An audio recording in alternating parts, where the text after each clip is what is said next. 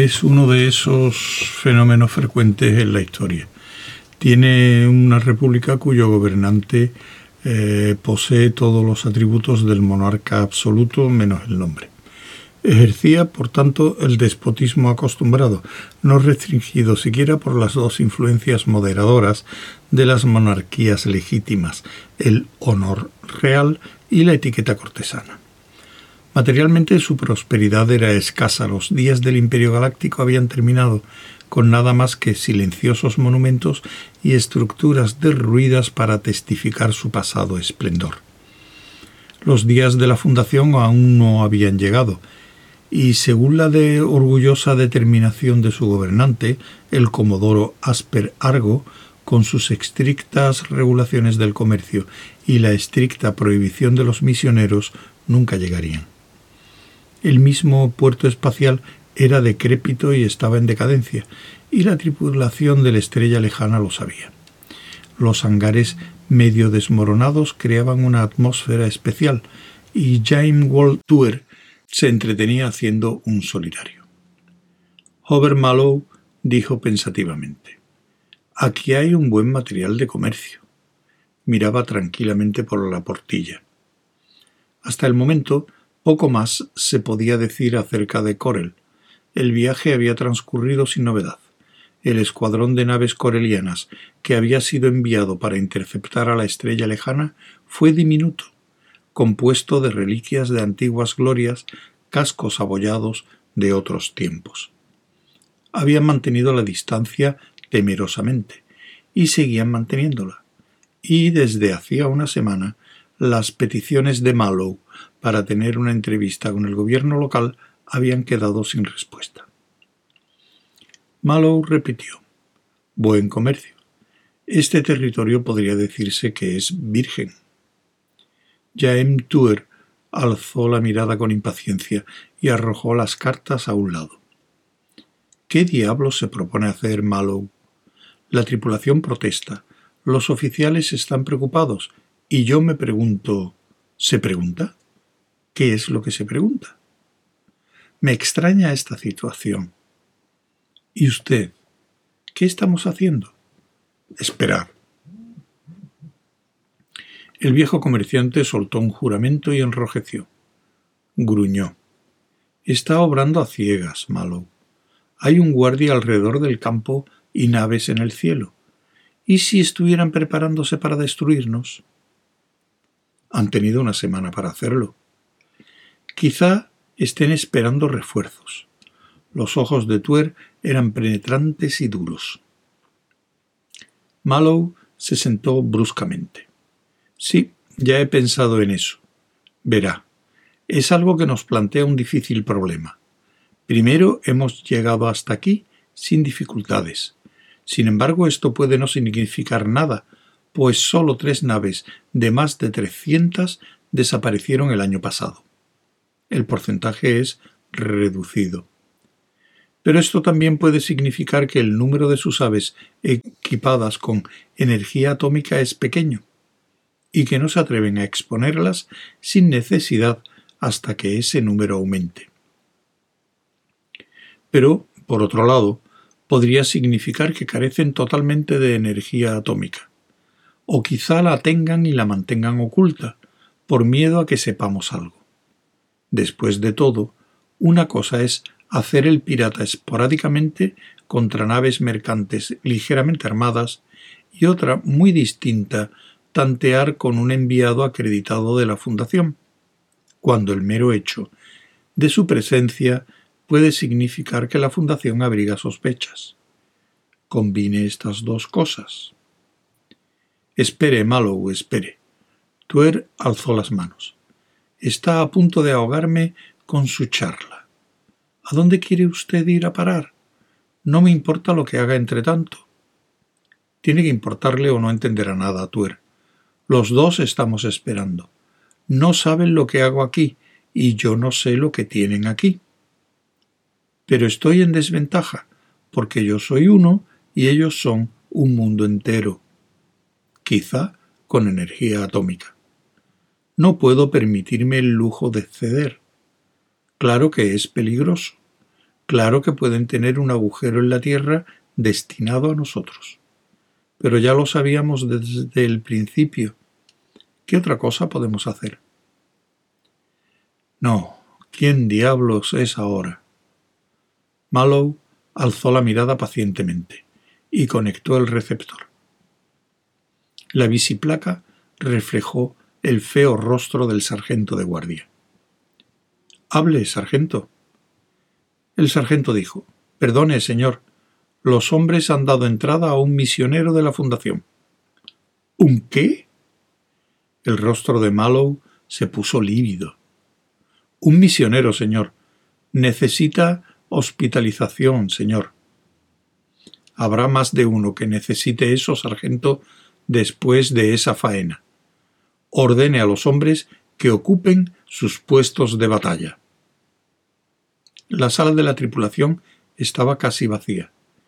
Cinco minutos después de la orden, incluso los hombres que no estaban de servicio se hallaban en sus puestos.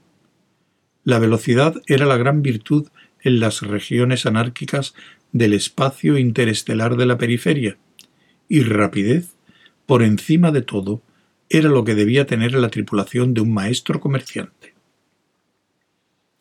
Mallow entró lentamente y miró al misionero de arriba a abajo. Luego su mirada se volvió al teniente Tinter, que desvió incómodamente la suya, y al sargento de guardia, Demen, cuyo rostro inmutable y estólida figura flanqueaba al otro.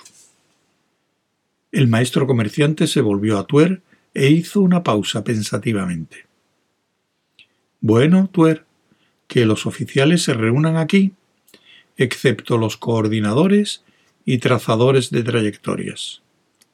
Los hombres deben estar en sus puestos hasta nueva orden. Hubo una laguna de cinco minutos, durante los cuales Mallow abrió las puertas de los lavabos de una patada, miró detrás de la barra, corrió las ventanas que cubrían las gruesas ventanillas. Durante medio minuto salió de la habitación, y cuando regresó silbaba abstraídamente. Los hombres entraron. Tuer les siguió y cerró la puerta silenciosamente. Mallow dijo con calma Primero, ¿quién ha dejado entrar a este hombre sin mi permiso? El sargento de guardia dio un paso adelante. Todos los ojos se desviaron. Perdón, señor, no ha sido una persona sola, ha sido una especie de consentimiento mutuo. Era uno de nosotros, podríamos decir, y esos extranjeros. Malo le cortó en seco. Simpatizo con sus sentimientos, sargento, y los entiendo. ¿Estos hombres estaban bajo su mando? Sí, señor. Cuando esto termine serán confinados a celdas individuales durante una semana. Usted quedará relevado de todo deber de supervisión durante un periodo similar. ¿Comprendido? El rostro del sargento nunca cambiaba, pero hubo una pequeña crispación en sus hombros. Dijo secamente Sí, señor. Puede irse. Ocupe su puesto de batalla. La puerta se cerró tras él y hubo un murmullo. Tuer intervino. ¿Por qué ese castigo, Malo? Sabe que estos corelianos matan a los misioneros que capturan. Cualquier acción que contravenga mis órdenes es mala en sí misma, sin importar las otras razones que puedan haber en su favor. Nadie debía salir o entrar en la nave sin mi permiso. El teniente Tinter murmuró con rebeldía. Siete días sin acción. No se puede mantener la disciplina de esta forma. Mallow dijo fríamente Puedo. La disciplina no tiene ningún mérito en circunstancias ideales. Yo la tendré frente a la muerte, o será inútil. ¿Dónde está el misionero? Tráigalo aquí, a mi presencia. El comerciante se sentó mientras una figura vestida de color escarlata era cuidadosamente empujada hacia adelante. ¿Cómo se llama usted, reverendo? ¿Eh? La figura vestida de escarlata se volvió hacia Malo, como si todo el cuerpo se tratara de una unidad. Sus ojos estaban desmesuradamente abiertos y tenía una magulladura en la sien. No había hablado, y según Mallow había observado, tampoco se había movido durante el intervalo precedente. ¿Cuál es su nombre, reverendo? El misionero se animó de pronto con una vida febril. Sus brazos se abrieron como si quisiera abrazar a alguien. Hijo mío, hijos míos, que siempre os protejan los brazos del espíritu galáctico. Tuer dio un paso adelante con los ojos húmedos y la voz ronca. Este hombre está enfermo. Que alguien lo lleve a la cama. Ordene que lo lleven a la cama a Mallow y que lo reconozca. Está gravemente herido. El gran brazo de Mallow lo hizo retroceder. No interfiera, Tuer, o haré que lo saquen de la habitación. Su nombre, reverendo. Las manos del misionero se unieron en repentina súplica. Ya que son ustedes hombres cultos, sálvenme de los paganos. Las palabras se mezclaron desordenadamente. Sálvenme de estos brutos que me prenderán por la fuerza y afligirán al espíritu galáctico con sus crímenes. Soy George Parma, de los mundos anacreontianos, educado en la fundación, la misma fundación, hijos míos. Soy sacerdote del Espíritu educado en todos los ministerios, y he venido donde la voz interior me reclamaba, balbuceaba. He sufrido en mano de los infieles, como hijos del Espíritu, y en nombre de ese Espíritu, protéjanme de ellos. Una voz estalló sobre sus cabezas, cuando la caja de alarma y emergencia clamoreó metálicamente. Unidades enemigas a la vista. Solicitamos órdenes. Todos los ojos se volvieron mecánicamente hacia el altavoz. Mallow juró violentamente. Giró el interruptor y chilló. Mantengan la vigilancia. Eso es todo. Y lo desconectó. Se abrió paso hacia las gruesas cortinas que se separaron en un gesto suyo y miró sombríamente hacia el exterior unidades enemigas, varios miles de ellas en las personas de los miembros individuales de una turba coreliana. El creciente murmullo envolvía el puerto espacial de un extremo a otro, y a la fría y dura luz de los reflectores de magnesio, las primeras filas se acercaban. Tinter. El comerciante no se volvió, pero su nuca estaba roja. Haga funcionar el altavoz exterior y averigüe qué es lo que quieren. Pregúntenles si entre ellos hay algún representante de la ley. No haga promesas ni amenazas, o le mataré. Tinter dio media vuelta y salió. Mallow sintió una ruda mano sobre el hombro y se la sacudió de un golpe. Era Tuer. Su voz sonó como un silbido airado junto a su oído. Mallow tiene que conservar a este hombre entre nosotros. De otra forma no hay modo de mantener la decencia y el honor. Es de la fundación. Y al fin y al cabo es un sacerdote. Esos salvajes de ahí afuera. ¿Me oye? Le oigo, Otuer. La voz de Mallow era incisiva. He de hacer otras cosas antes que cuidar misioneros. Haré, Señor, lo que me plazca. Y, por Seldon y toda la galaxia, si trata de detenerme, le romperé la crisma. No se ponga en mi camino, Tuer, o será lo último que haga en la vida. Se volvió y dio unos pasos. Usted, reverendo Parma, ¿sabía usted que, por convención, ningún misionero de la Fundación puede entrar en el territorio coreliano? El misionero estaba temblando. No puedo ir más que donde me conduce el espíritu, hijo mío. Si los que están en tinieblas rehúsan la luz, ¿no es este el signo más claro de que la necesitan? Esto no tiene nada que ver, reverendo. Usted está aquí contra la ley de Corel y de la Fundación. No puedo protegerle legalmente. El misionero volvió a levantar las manos. Su anterior azoramiento había desaparecido. Se oía el ronco clamor del sistema exterior de comunicaciones en acción y el débil y ondulante graznido de la colérica horda como respuesta. El sonido dio a sus ojos una mirada salvaje. ¿Lo oye? ¿Por qué me habla de leyes a mí, de unas leyes hechas por los hombres? Hay leyes superiores. ¿No fue el espíritu galáctico quien dijo no permanecerás ocioso mientras hieren a tu compañero? ¿Y no ha dicho tal como trates al humilde e indefenso, así serás tratado? ¿No tienen armas? ¿No tienen una nave? ¿Y detrás de ustedes no está la fundación? ¿Y por encima y alrededor de todo no está el espíritu que gobierna el universo? Hizo una pausa para recobrar el aliento. Y entonces la gran voz exterior de la estrella lejana cesó, y el teniente Tinter regresó con aspecto preocupado. Hable, dijo Mallow, concisamente. Señor, reclaman la persona de George Parma. Si no, hay varias amenazas, señor. Es difícil aclararlas. Son tantos y parecen completamente locos. Hay alguien que dice gobernar el distrito y tener poderes policiales, pero evidentemente no es dueño de sí mismo. Dueño o no, Mallow se encogió de hombros, es la ley. Dígales que si este gobernador, policía o lo que sea se acerca solo a la nave, tendrá al, reverendo George Parma.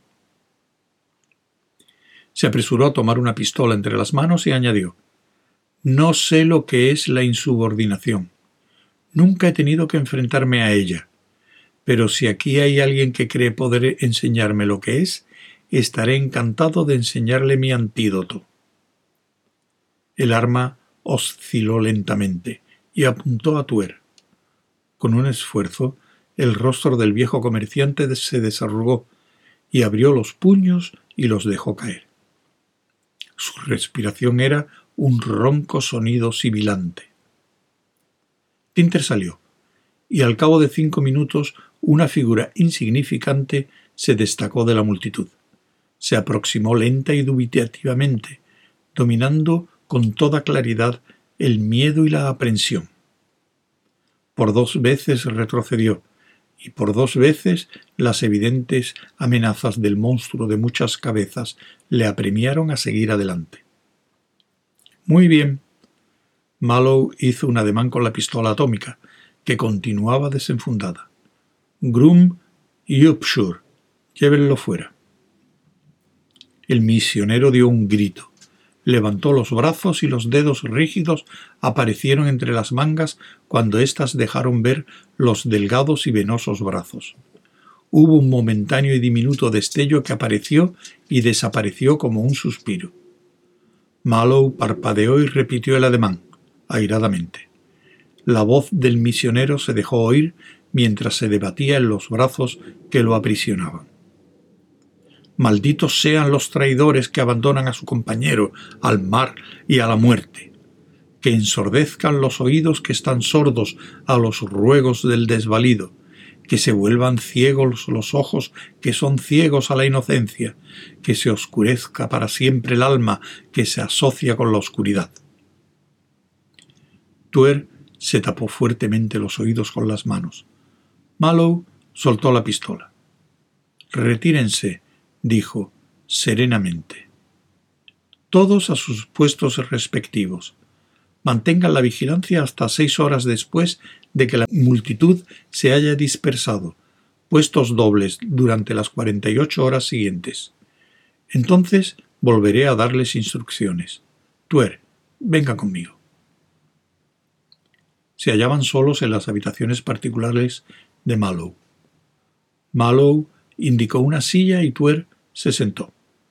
Su voluminosa figura parecía encogida. Mallow le miró sardónicamente.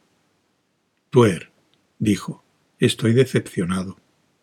Sus tres años en la política parecen haberle hecho olvidar las costumbres comerciales. Recuerde, yo puedo ser un demócrata cuando vuelva a la fundación pero ninguna tiranía me parece excesiva cuando se trata de gobernar mi nave de la forma que quiero. Hasta ahora nunca he tenido que abrir fuego contra mis hombres, y ahora tampoco hubiera tenido que hacerlo, si usted no se hubiera pasado de la raya. Tuer, su posición aquí no es oficial. Está aquí por invitación mía, y yo le atenderé con toda cortesía, en privado. Sin embargo, de ahora en adelante, en presencia de mis oficiales u hombres, yo soy señor y no Mallow. Y cuando dé una orden saltará usted para cumplirla con más rapidez que un recluta de tercera clase o le haré encerrar en el nivel inferior con mayor rapidez aún. ¿Entendido? El jefe del partido tragó saliva. Dijo, de mala gana. Le presento mis disculpas. Aceptadas. Démonos la mano. Los flácidos dedos de Tuer desaparecieron en la enorme palma de Malo. Tuer dijo: Mis motivos eran buenos. Es difícil enviar a un hombre al linchamiento. Ese gobernador de rodillas temblorosas o lo que sea no puede salvarlo. Es un asesinato. No puedo evitarlo. Francamente, el incidente olía demasiado mal. ¿Lo ha notado? ¿Notar qué? Este puerto espacial está hundido en medio de una sección alejada y adormecida. De pronto un misionero se escapa. ¿De dónde? Llega aquí. ¿Coincidencia? Se reúne una multitud enorme. ¿De dónde procede? La ciudad más cercana, sea de la magnitud que fuere, debe estar por lo menos a 150 kilómetros. Pero han llegado en media hora. ¿Cómo? ¿Cómo? Repitió Tuer. Bueno, ¿y si hubieran traído al misionero hasta aquí soltándolo como cebo? Nuestro amigo, el reverendo Parma, estaba considerablemente turbado. En ningún momento pareció estar en su completo juicio. Malos tratos, murmuró amargamente Tuer. Quizá, y quizá la idea fuera obligarnos a luchar caballerosa y galantemente por la estúpida defensa del hombre. Estaba aquí en contra las leyes de Corel y de la Fundación. Si yo lo hubiera retenido, hubiera sido un acto de guerra contra Corel, y la Fundación no hubiera tenido derecho legal a defendernos. Esto. esto es muy arriesgado de decir. El altavoz comenzó a hablar y ahogó la contestación de Malo. Señor, se ha recibido un comunicado oficial. Remítalo inmediatamente. El brillante cilindro llegó por la ranura con un chasquido. Malo lo abrió y extrajo la hoja impregnada de plata que encerraba, la frotó apreciativamente entre el pulgar y el índice y dijo Teleporte directo desde la capital. Procede de la estación del propio Comodoro. La leyó de una ojeada y lanzó una breve carcajada. Así que mi idea era arriesgada, ¿verdad? Lo lanzó hacia Tuer y añadió Media hora después de devolver al misionero finalmente recibimos una invitación muy educada para comparecer en presencia del augusto Comodoro, después de siete días de espera. Creo que hemos pasado una prueba.